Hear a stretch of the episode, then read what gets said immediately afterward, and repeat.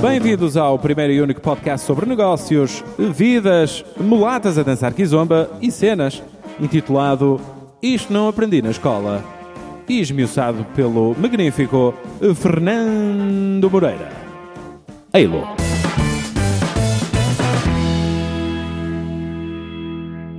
tu aprendeste, o que tens aprendido que nunca aprendeste na escola, até agora, e que tu achas que realmente te mudou enquanto pessoa, enquanto ser vivo?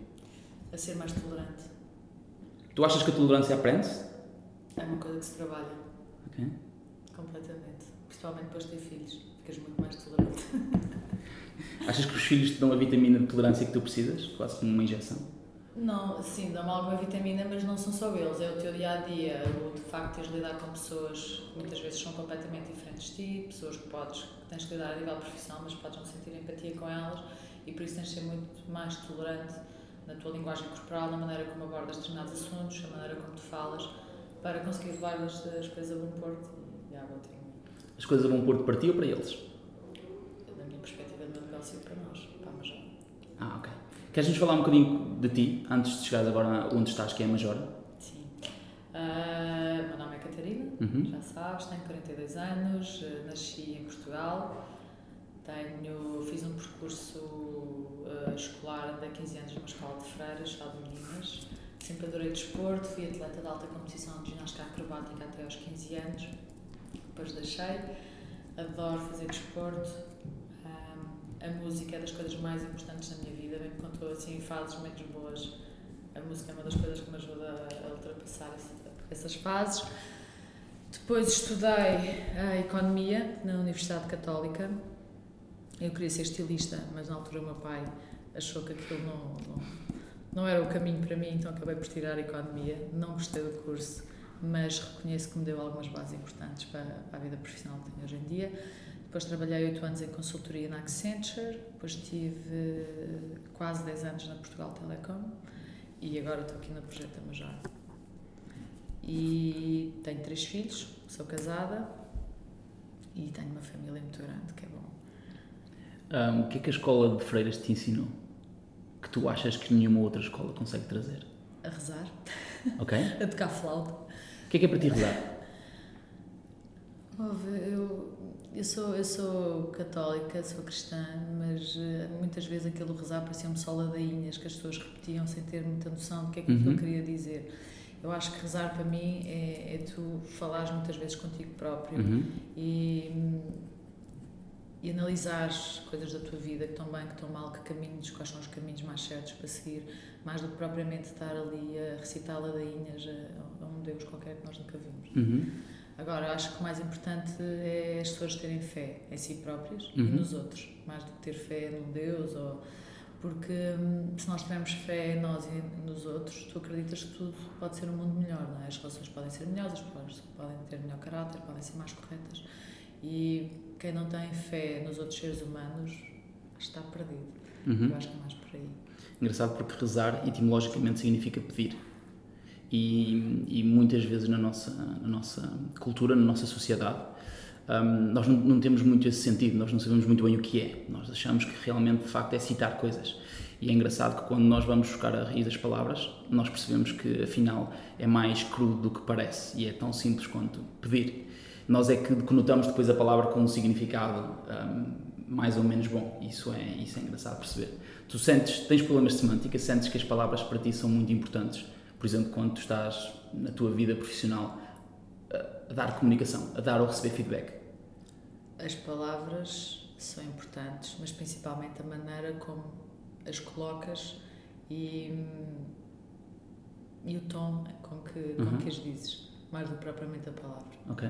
Ah, e depois isso depende de todas as fases, de, de todos os contextos profissional, se estamos a ralhar com alguém, se estamos a querer vender alguma coisa a alguém, se estamos a... Depende, mas sim, as palavras são importantes, mas mais a maneira como o tom que colocas nelas e, e a força que, que lhes impões quando, Uhum. quando as dizes. O que é que o desporto trouxe a ti, como ser humano? Ai, liberdade. Eu fiz muitos anos paralelas assimétricas e trampolins e os flic-flacs para a frente, para trás, eh, mortais. Isso para mim deu-me uma liberdade enorme de, de movimento. Tanto que hoje em dia ainda consigo fazer flick-flacks para a frente, para trás já não. Ok. Mas, Mas ainda treinas? Não. treino, treino. Treinas? Treino, Boa. treino. Ginástica acrobática não, treino no ginásio e, e gosto imenso de dançar. Mas eh, principalmente é, é sentir-te libertar, libertar energia. Uhum. Uh, correr, saltar, dar uma cambalhota, dançar. Isso acho que isso é super importante. Nós estamos o dia todo, muitas vezes, enfiados em escritórios e reuniões a trabalhar, não sei o quê, e estamos aqui a acumular energia Uhum. que temos que, que soltar. Há energia boa, há energia má. E mesmo na relação com as outras pessoas, hum, tu conseguires partilhar energia através de uma dança, através de um exercício físico, o que seja, acho que é super importante na construção da relação com os outros. Tu tens mais formas de te libertar que não só a dança? Tu falaste há pouco da música. Sim, adoro ouvir, adoro ouvir música, adoro construir playlists no Spotify, adoro estar sempre à procura de Ok. músicas novas. Ok. Hum, sim, Mas, que, adoro mas sentes, que é, mas sentes que isso é uma, fa- uma, uma, é uma espécie de meditação para ti? É, é porque hum, as músicas têm muito a ver com a- determinadas fases da minha vida e depois eu gosto das letras e eu, eu gosto de imensa música de géneros diferentes, desde música clássica, música antiga, soul, a, sei lá, músicas novas que têm. Mas acho que a música para mim é muito importante no sentido que me distrai. E quando tens eh, coisas chatas para pensar, seja trabalho, seja da logística que tens em casa, das coisas que tens que fazer, a música é um veículo para fazer sentir melhor e me dispersar um bocadinho daquelas coisas e depois voltar a pensar nelas de outra maneira. Tu consegues resolver problemas com música? Ou com ginástica? Ou com desporto?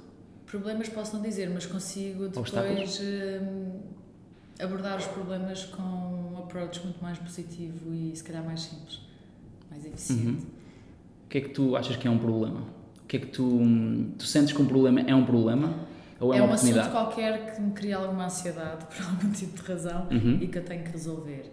Ah, mas eh, para mim, um assunto que me cria ansiedade pode ser um assunto que se também cria ansiedade ou que algum desconforto para outra pessoa. E por isso, quando impacta noutros seres humanos, para mim passa Lidas bem com a ansiedade? E com o stress e com... de remédio. Ah, há fases que uma pessoa lida melhor, há fases que lida pior. Ah, os meus filhos às vezes chamam-me a Furious Mom. Ah, Ok. Depende.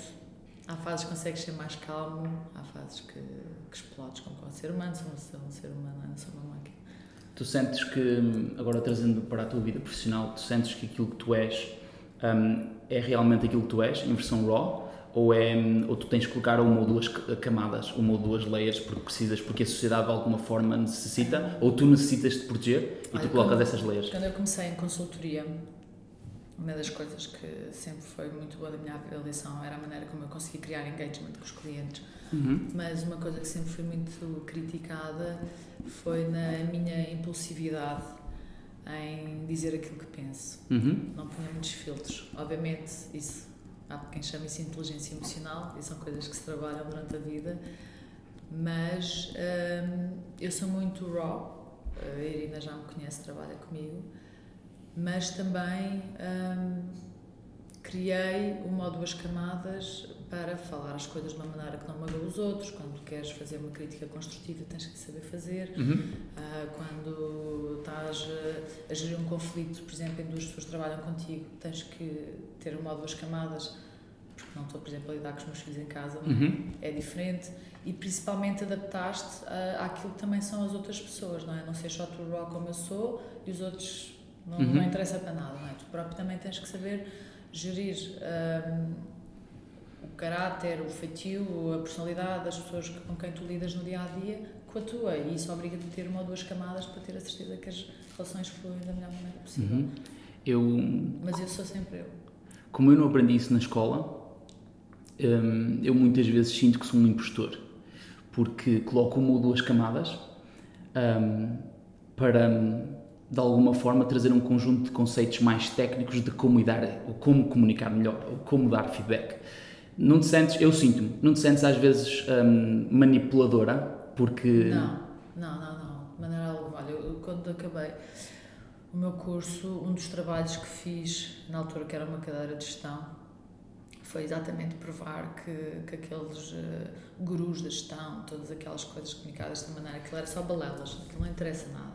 Aquilo é frases feitas, são clichês.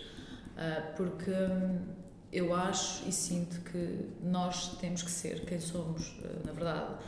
Quando eu falo de ter uma ou duas camadas, não é fingir ser uma pessoa que tu não és.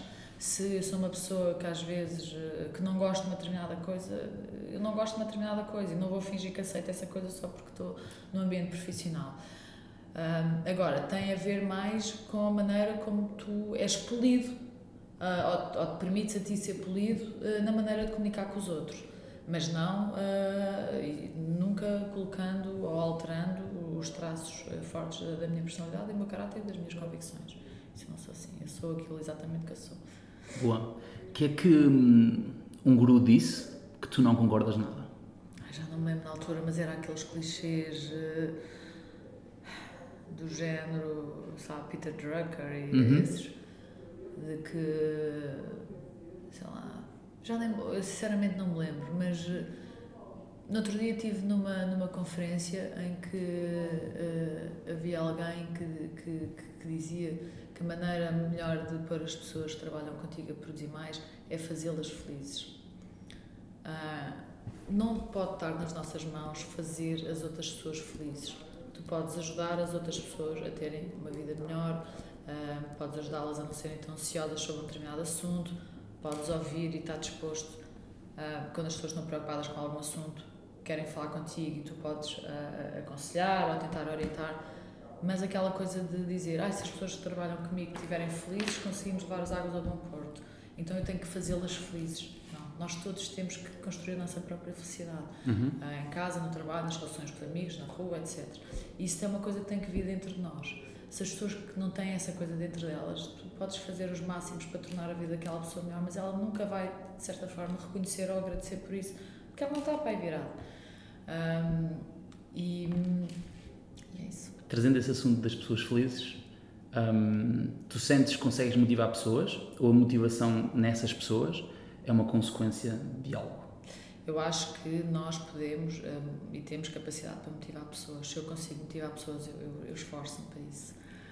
Um, mas, como te disse há pouco, uh, não sou uh, uma pessoa que vive à volta de, de, clichês e de frases feitas para, para pôr os outros motivados. Eu sou aquilo que eu sou, aquilo que eu tenho a dizer. Quando eu gosto de uma coisa, sou a primeira pessoa a apoiar e a dizer que aquilo está bem, mas que também, quando acho que uma coisa não está tão boa que pode ficar melhor, também eu digo logo e tento mostrar àquela pessoa que de facto ela tem capacidades para fazer melhor. Há feedbacks meus que podem ser eh, mais apreciados, outros menos apreciados, já me aconteceu, mas nunca deixo de os dar, porque eu sou uma pessoa muito frontal, por isso também gosto que sejam frontais comigo. Uhum. Uh, quando és frontal também tens alguma estaleca algum calo para ouvir críticas uh, que, se, que, não sejam tão positivas. Mas um, quando nós queremos ajudar os outros a melhorar ou sentimos que existe sempre espaço para melhoria nos outros, devemos dizê-lo com sinceridade e não guardar esse feedback para nós. Não está certo. Ok. Relativamente à arte de dar feedback, que eu acho que é uma arte, sem dúvida, hum, tu aprendeste isso na escola? Tu preocupaste em aprender isso de alguma forma? Tu, não, como é que tu não, recebeste isso? Nada disso? E depois? E depois, relativamente ao feedback, o que é que tu sentes que é mais interessante, dar ou receber feedback? Ou o que é que é mais importante, Ai, dar ou receber são, feedback? Acho que não há um mais importante que o outro, acho que os dois são muito importantes.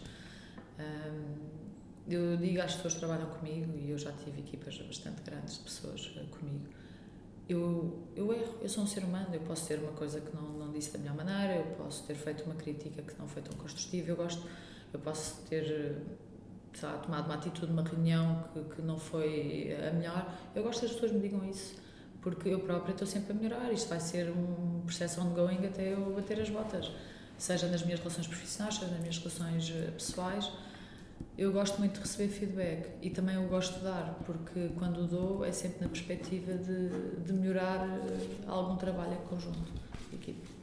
Boa. Um, falaste aí de bater as botas. Tens medo de bater as botas? Isso assusta-te? Não, espero que ainda falte muito tempo, não penso nisso sequer. Ok. É um assunto mórbido que eu gosto de trazer, não sei porquê, se calhar é um fetiche meu. Não, não, não, não, não, não, nada disso. É uma coisa que eu não penso mesmo nisso. Ok, tu no teu percurso de, de caminho de vida, e se calhar mais profissional, tu, tu, sentes que existiram um conjunto de pessoas, ou uma pessoa que de alguma forma te influenciou e te hum, ajudou no teu processo e no teu caminho? Tu consegues, consegues ter eh, um ou dois, uma ou duas pessoas na tua cabeça que de alguma forma trouxeram coisas giras? Um, eu, em consultoria, trabalhei com pessoas que não posso dizer que me trouxeram coisas giras, mas ensinaram-me a ser resiliente ao stress, a ter capacidade para apresentar resultados depressa. Um, a pressão que se sente uh, nos projetos em consultoria de, de, de, conseguir produzir e de ter outputs para os clientes em espaços de tempo muito curtos um, foi para mim das coisas mais importantes da minha vida profissional. Conseguir estar à baliza, conseguir focada, conseguir ser pragmática e não perder em pormenores menos importantes. Uh, eu sempre fui uma pessoa que teve muito a visão helicóptera da floresta e não propriamente a visão do galho.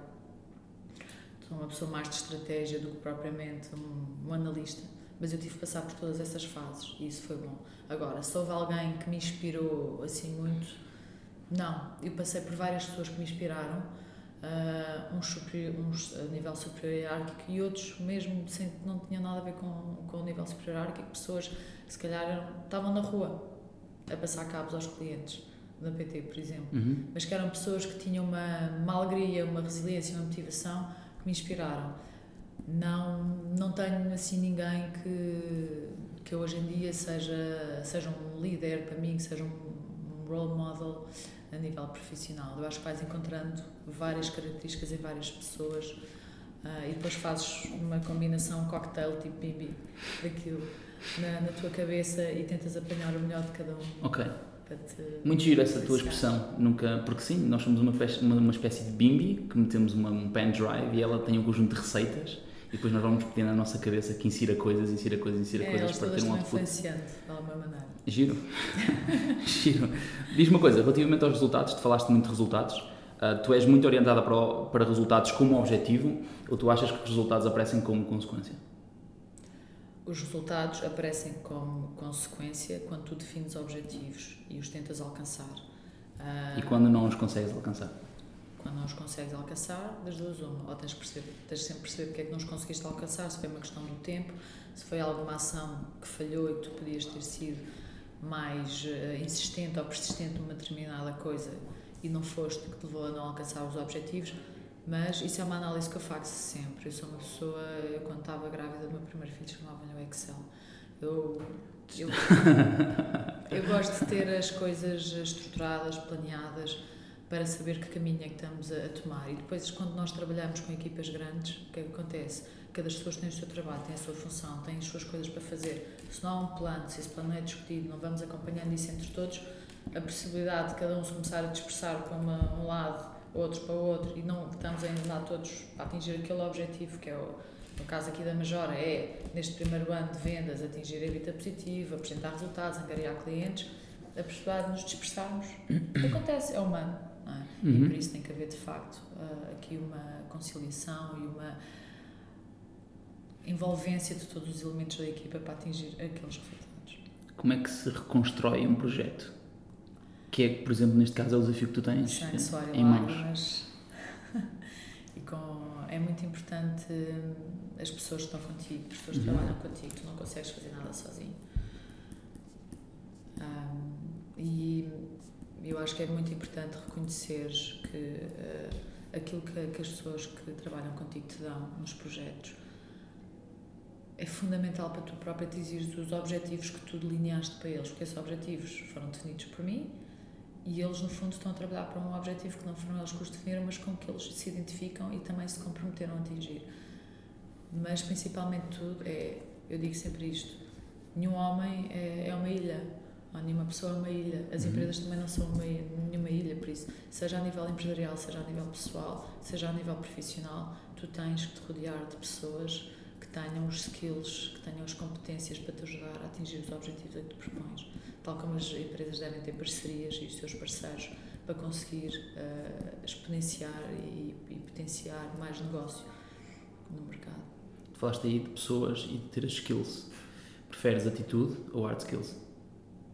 O que, é que são para ti os hard skills? São é saber uh, trabalhar em Excel? É yeah, skills técnicos. É skills que, que de alguma forma. Depende da posição onde elas estão. Uhum. Depende do, do, da função que têm. Eu diria que uma pessoa que é responsável, por exemplo, pelo marketing digital, pela comunicação da Major, é muito mais importante ter soft skills do que hard skills. Estou muito mais preocupada que esta pessoa consiga comunicar e criar engagement com, com vários parceiros do que propriamente trabalhar bem no PowerPoint. Mas, quando estamos a falar, por exemplo, de uma área financeira, uh, é mais importante que, que essa pessoa, de facto, seja uma pessoa com muita atenção ao detalhe, consiga uh, fazer uma boa análise de, das contas da empresa, de, de tudo isso. Uhum. depende da função. Tu falaste novamente dos objetivos e é um struggle que eu tenho com os objetivos.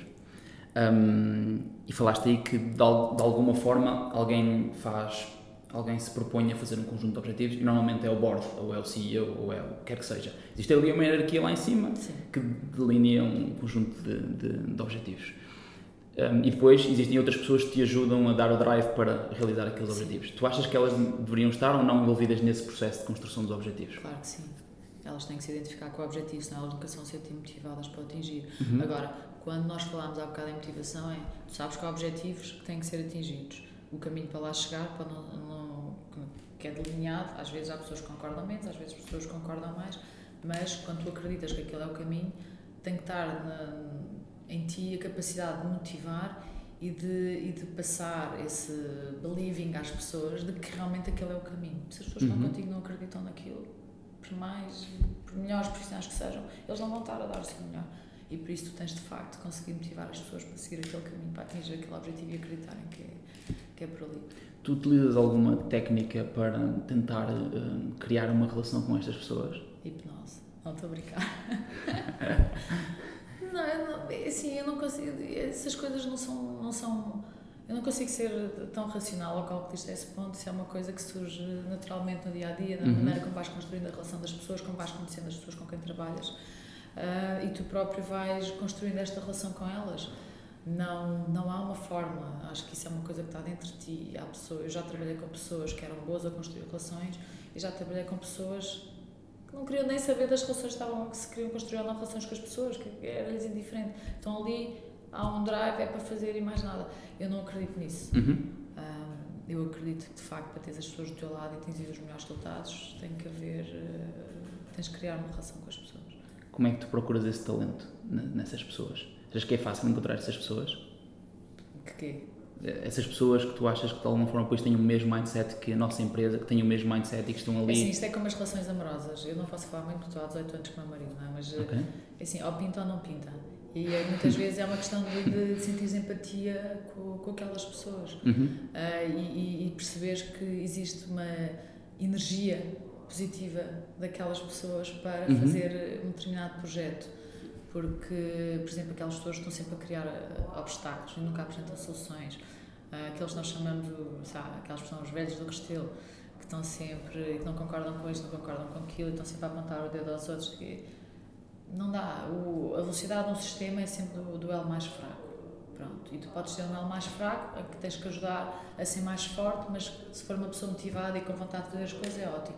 Se for um elo mais fraco, está ali só para criar entropia, então essa pessoa tem que sair fora o teu sistema tem que continuar a andar. Uhum. E nessa parte, apesar da relação com as pessoas e de, de, de, me preocupar e dessa humanização até das relações de trabalho, eu quando estou a gerir um projeto ou um negócio, seja ele qual for, se eu sinto que há pessoas que estão a criar entropia que não são daquele projeto, essas pessoas têm que sair. E nisso eu sou muito pragmática e a minha orientação aos resultados. Uhum. Falaste aí da palavra negócio. O que é que é para ti um negócio? E, e, é, e é giro porque hum, eu consigo ver na, na Majora uma coisa muito gira, que é sempre estive ligado à educação e consigo ver lá um, um purpose, consigo, consigo ver um propósito que estende-se para lá do negócio? Sim, completamente. Um, o negócio é quando tu tentas ter algum tipo de atividade que te permite uh, ser rentável num determinado mercado, seja um nicho, seja um mercado maior, seja um mercado de massas, seja um mercado nacional, seja um mercado internacional. Agora, quando tu tens um negócio que te dá um purpose, isso é, é juntar o útil ao agradável, ou seja, é tu, a tua motivação em estar naquele negócio é muito maior, porque se eu tiver um negócio em que só estou a vender, sei lá, solas de sapatos, uhum. pronto, são solas de sapatos. Agora, quando eu estou numa, num negócio como a Majora, em que, de facto, aquilo que eu quero transmitir é pôr os miúdos a divertirem-se, a brincar, as pessoas a olharem olhos nos olhos, a terem mentes gargalhadas, que consiga, através do meu produto, promover uh, momentos familiares, momentos de diversão, uh, criar laços uh, entre as pessoas numa fase em que as gerações cada vez têm relações muito mais descartáveis, muito uhum. mais superficiais, isso para mim é um purpose. Como é que tu vês este desafio da Majora relativamente aos, aos millennials de um, a Majora eu sei que está a trazer uma parte tecnológica ao seu modelo de negócio, certo? Existe um conjunto de componentes Sim. tecnológicas que, estão a, que estão, estão a surgir, mas depois existe toda uma, uma vertente mais old style do, dos board games, do é, raw, do, do é, raw dos board games. Os millennials uh, gostam dessa parte do, do raw. Peço desculpa. Gostam dessa parte do, do, do raw. De, eu acho que existe de facto, como no outro dia passei na FNAC e vi uma, uma banca enorme de discos de vinil e de giradiscos. Uhum. Já não via aquilo há muito tempo, porque cá estava com os meus filhos mais velhos. E dizer, vocês sabem o que é isto? É um giradiscos. E eles, mas como é que se tocava? Assim, isto tem esta agulha. E eles logo a mexer, eu tipo, não, tira a pata que senão risca. isto é uma coisa sensível. Um, eu acho que há, uh, independentemente da geração onde nós crescemos e, e, nascemos, nós somos todos seres humanos e nós temos naturalmente sempre a necessidade e a potência por nos relacionarmos com outros seres humanos, com podermos nos rir, divertir, uh, independentemente da tecnologia que exista, nós vamos ser sempre seres humanos e por isso vai haver sempre espaço uhum. para uma marca como a Major. Tu falaste aí de nós somos todos seres humanos. O que é que nós, como seres humanos, estamos a facarondizar para que isso não se note tanto? Por exemplo, em Lisboa, por exemplo, em Londres, por exemplo, em Nova York, por exemplo. Olha, das cidades que mais me chocou, por acaso, nos últimos tempos que eu visitei foi Bangkok. Uh, as pessoas não olham umas para as outras, as pessoas estão todas agarradas a um telefone, uh, as estações de metro têm todas uma, um pit stop de botox e um pit stop de branqueamento dentário. Isto mostra a superficialidade de uma, de uma sociedade um, muito mais virada para o aspecto estético e para a questão da tecnologia. Uh, em Portugal, em Lisboa, apesar de nós vemos muitos miúdos agarrados aos iPhones e os pais com os restaurantes, com os iPads, é verdade, mas a que mais me chocou mesmo foi, foi Bangkok, foi a, a, indiferença da pessoa que está ao teu lado. Eu acho que nós em Portugal ainda não, não somos tão assim, não é? Mas hum, é, uma, é, é, uma coisa que veio para ficar. Eu lembro-me quando apareceu a, televisão a cores, uh, veio para ficar, ou quando apareceram as televisões com telecomando, até lá o meu pai chamava-me, eu estava no quarto e tinha que vir à sala para pôr mais alto, que era para ele não se notar de. Eu lembro quando apareceram os primeiros telemóveis, eu tive um da Telecel, parecia um tijolo nem sei acaso até tenho pena, já não sei onde é que ele está, aquilo era uma peça de museu. Mas tudo isso faz parte da nossa evolução uhum. tecnológica, uhum. e, mas isso não, não quer dizer que torne uh, as pessoas menos humanas uh, ou que promova a desumanização. Agora, eu acho é que as pessoas têm pouco tempo para estar umas com as outras e o facto de passarem uh, mais tempo nos empregos, no trabalho, estão muito mais eh, ligadas a tudo, a ver notícias, ir a este evento, saber onde é que está aquele está, dá-nos menos tempo para parar, uhum. mas está para parar, para pensar, para telefonar a um amigo, saber como é que ele está, porque parece que a nossa vida está sempre a correr. Mas eu acho que é muito aquilo que, que estavas a dizer há bocado, de parar para pensar, uhum. parar para ligar a um amigo, parar para dar um abraço, parar, parar um bocadinho. Porque nós precisamos disso enquanto seres humanos, porque a vida passa a correr. Eu digo isto imensas vezes a algumas pessoas. Nós só temos esta vida. Não há mais nenhuma. Mas uhum. isso não implica que nós tenhamos que fazer tudo nesta vida. Faz aquilo que dá realmente prazer. Não tens que estar nos últimos bares, nos últimos cinemas, não tens que ver os teatros todos. Isso é uma canseira. É como, aqueles, como aquelas crianças que saem da escola e depois têm mais 10 atividades extracurriculares porque os pais acham que eles têm que fazer tudo. Não. As crianças, eu, às vezes, vou pelos meus filhos a dizer assim: Oh mãe, hoje posso relaxar. Podes relaxar vai relaxar. Que nós precisamos disso enquanto seres humanos. Uhum. As próprias crianças que estão, a nascer, que estão hoje na, na, 12, 13, 14, 15, eles sentem-se, se calhar por serem crianças e são muito mais puros não é, do que um adulto, eles sentem que este mundo anda muito depressa e que eles sentem necessidade de parar, de relaxar. E nós, enquanto seres humanos, também temos que o fazer. Porquê é que tu sentes que nós não temos tempo para pensar? Porque estamos sempre muito preocupados em estar on em tudo ao mesmo tempo. Uhum. por exemplo, a minha maior fonte de stress, agora já não é, porque eu deixei de apitar, eram os grupos de WhatsApp. Isto é uma loucura. As pessoas criam grupos de WhatsApp para tudo. Porque, o, porque quer do vizinho, quer disto e daqueles. Estou sempre a criar grupos de WhatsApp com não sei quantas mensagens durante o dia. Foi porque é que as pessoas não agarram o telefone e falam umas com as outras e vão almoçar e conversam? Porque é que estão a comunicar através do WhatsApp? Por exemplo. Estás a ver? Uhum.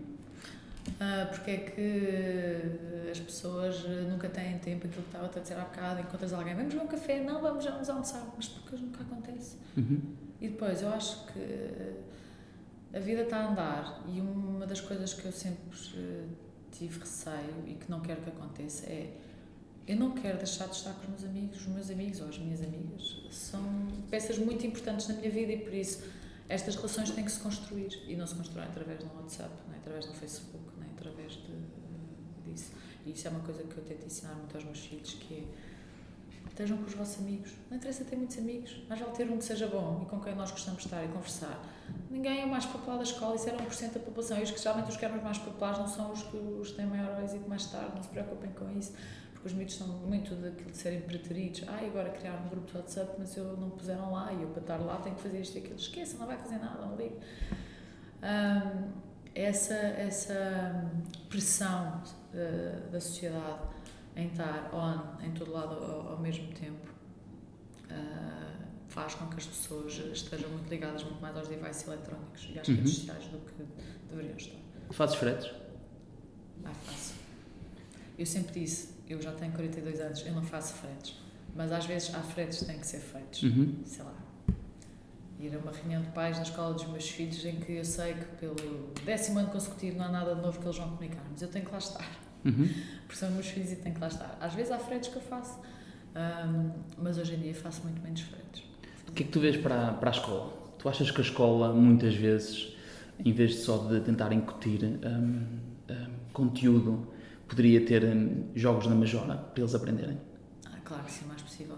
Para mim, a escola, eu acho que tem a ver com, com o sistema de ensino português. Eu acho que os miúdos estão ali a beber muita informação, a, a querer a fazer um, para os professores e para a escola fazer um checklist no programa que uhum. foi dado, do que propriamente serem desafiados uhum. e de estimular a criatividade deles. Isso é uma coisa que me preocupa.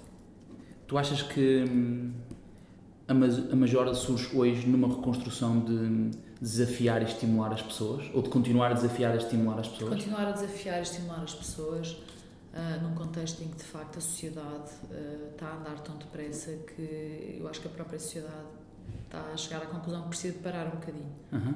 Precisa voltar um bocadinho ao back to basics. Algum, okay. Algumas coisas tradicionais.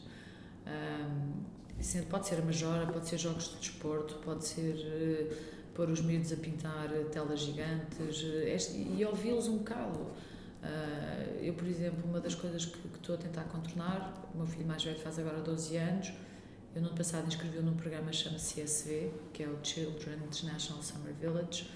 Eles com 11 anos vão um mês para um país uhum. que é uhum. tirado aleatoriamente. Conheces uhum. Conheço, conheço, é muito giro.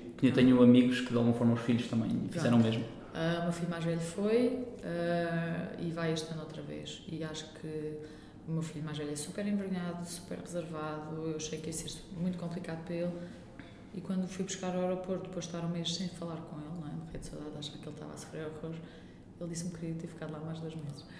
Um, a maneira como eu tento também criar aqui e, e um workaround é dar-lhes algum mundo. Uh, sempre que possível levá-los a viajar, ah, como os veio agora para a Indonésia, veio pô-los nestes programas, tirá-los da zona de conforto, uhum. pô-los a, a, pensar e eles próprios a criar estratégias para se conseguirem adaptar a, a contextos diferentes. Eu tenho, eu tenho um problema financeiro que é, eu rebento todo o meu dinheiro em viagens. Tu sentes que a viagem ajuda a fazer uma coisa que eu, que eu, que eu vi que era muito estimulada por ti agora durante esta conversa, que é ajuda-te a parar ajuda-te a perceber que tu de facto és muito pequenino num mundo que é muito grande e que existe um conjunto de coisas para além daquelas que nós conhecemos e daquelas que nós acreditávamos, para além dos nossos beliefs e ajuda-nos a pôr muitas coisas dentro de nós em causa. Assim, viajar para mim é super. Eu, as minhas poupanças vão todas para fazer viagens. Ok. Um, assim, a primeira grande viagem que eu fiz, eh, eu tinha 18 anos, eh, estive a trabalhar o verão todo, o ano todo, a juntar dinheiro e tive um mês a viajar para os Estados Unidos. Eu não sei como é que os meus pais me deixaram ir, eu era rapariga e na altura não havia telemóveis, não havia nada, tínhamos criado as cabines telefónicas, tínhamos pôr uma moeda de 25 cêntimos. De... Mas eu acho que isso é muito importante, primeiro porque, lá está, só temos uma vida. Vivemos num planeta que, além de morrer, temos imensa sorte e não o conhecer é um crime. Uhum. Um, e principalmente uh, sair, conhecer outras pessoas, falar com outras pessoas, criar aqui alguma. Tudo aquilo que, que, que, recebes das outras pessoas enquanto viajas, sejam experiências boas ou experiências menos boas, são coisas que vão definindo e te vão dando também aqui alguma. ou tu tornas uma pessoa mais interessante, portanto também tens mais experiências para partilhar com os teus amigos quando uhum. voltas ou te dão um, alguma estaleca para resolver problemas de uma maneira mais rápida que se tu não estivesses sozinho num ambiente que tu não conheces não terias uh, se calhar essa capacidade porque aqui tens os teus amigos, tens os teus pais ligas a alguém, não sei o quê quando estás sozinho num país que não conheces ninguém tens um problema para resolver como ficaste sem o passaporte uhum. tens de se arrascar e isso uh, é muito importante a nível pessoal e até depois a nível profissional por isso eu estimulo ao máximo as viagens Uh, o meu filho vai continuar a fazer estes programas, o outro, quando fizer 11 anos, também vai começar, e a mais pequena, quando lá chegar, também vai começar. Uh, e eu não sou muito aquela pessoa de fazer aqueles programas de me enfiar num resort uma semana e não sair lá o tempo todo. Eu gosto de sair, eu gosto de ver, eu gosto de, de sentir uh, os sítios. Uhum. E por isso, geralmente, quando viajo, é mesmo para conhecer. Sentes que viajas para encontrar aquilo que tu não procuras? viajo para beber, uh, para sabe, perceber o que é que sabem as comidas dos outros países, como uhum. é que eles uhum. Por exemplo, eu adoro cozinhar. Sempre que vou viajar, gosto de fazer aulas de cozinha, gosto de ir aos mercados, ver os produtos que eles têm, não sei o que mais. Gosto de falar com pessoas diferentes que encontras nesses países, podem ser estrangeiros de outros países. Uh, e depois nós vivemos num país muito pequeno onde quando falas com as pessoas é então, o que é que tu fazes? Ah, eu trabalho no, no banco. Ah, eu, ah, eu trabalho na, na, na PT, na Vodafone a nível profissional, o nosso país é tão, acho que parece tão pouco interessante. Agora estão a surgir mais, muito mais uh, profissões novas e com as startups, etc. Mas na minha altura era o que é que vais estudar? Direito, gestão, economia, engenharia. Quando tu viajas, conheces pessoas que têm profissões super interessantes, uhum. que não existem cá em Portugal. E isso dá-te um, mais conhecimento e, e, e, e, a, ser, a certa maneira, mais possibilidades eu que tenho filhos, daquilo que eles podem vir a fazer um dia. Uhum. Sentes que essas viagens ajudam a trazer novas ideias para a Majora? Ah, completamente, isso é super importante. O que é que tu vês a acontecer com a Majora no futuro? O que é que tu... Eu sinto que a Majora, que é que a, Majora? a, nossa visão da Majora é que uh, a Majora vai ser sempre aquela marca meio vintage, uhum. querida, Uh, mas com jogos enriquecidos com novos designs e conteúdos que sejam mais apelativos para os miúdos hoje em dia, porque os miúdos têm acesso a muito mais informação e por isso também precisam de conteúdos uh, apelativos. Mas eu vejo como uma marca que vai uh, continuar a evoluir nestes primeiros tempos pela parte do, do tradicional uhum. e não propriamente em criar um portal com muitos jogos eletrónicos e jogos para Playstation, não sei o quê, não. e nós temos tido muita procura, ainda ontem recebi uma mensagem de uma pessoa que está uma agência, e nós temos, estamos a trabalhar com vários uh, parceiros em que têm clientes que não têm negócios que não têm nada a ver com jogos tradicionais, mas que querem criar um jogo tradicional para estar associado a uma campanha, a uma marca deles. E isso quer dizer muito. Nós vemos as campanhas todas, é tudo virado à volta da família. Há a última campanha de Pingo Doce, estar à volta à família, às mesas, há esta vontade de, de, das pessoas pararem. Uhum. Pararem, estarem umas com as outras, conviverem. Uh, e e por isso, eh, eu acho que é nessa onda que nós queremos surfar. É aproveitar que existe esta vontade de uhum. voltar aos, base, aos básicos para surfarmos essa onda o máximo possível com os nossos jogos de uhum. E depois, a estratégia, que está definida para 5 anos, é uma estratégia que se vai reconstruindo, não é uma uhum. coisa estática. À medida que vais viajando, vais conhecendo pessoas, vais ter parceiros novos, tudo e vais tendo esses insights. Vais tendo mais ideias, uhum. vais tendo mais ideias. E vais tendo esses insights das agências e vais tendo esses insights de, que estão a acontecer neste momento. De pessoas. Ah, eu fiz um dia um jogo, não sei o ano, que gostei imenso e jogava-se assim, não sei o quê. Ok, tchum. Tipo, começa a trabalhar aquelas ideias. Uhum. Um, e isso é as pessoas com quem tu falas, é super importante. Gostei muito, estou muito grato pela nossa conversa. Foi muito também, giro. Fica muito giro. Acho que o parar para pensar, ou o parar, é, é muito interessante esse conceito e é tão básico e é tão. É tão básico, grato. não é? É tão básico. Obrigada. Fico muito grato. Obrigada. Gratos pela vossa companhia. Não percam o próximo episódio, porque nós também não. Ah, prometemos mulatas a dançar kizomba. Eilas! É uma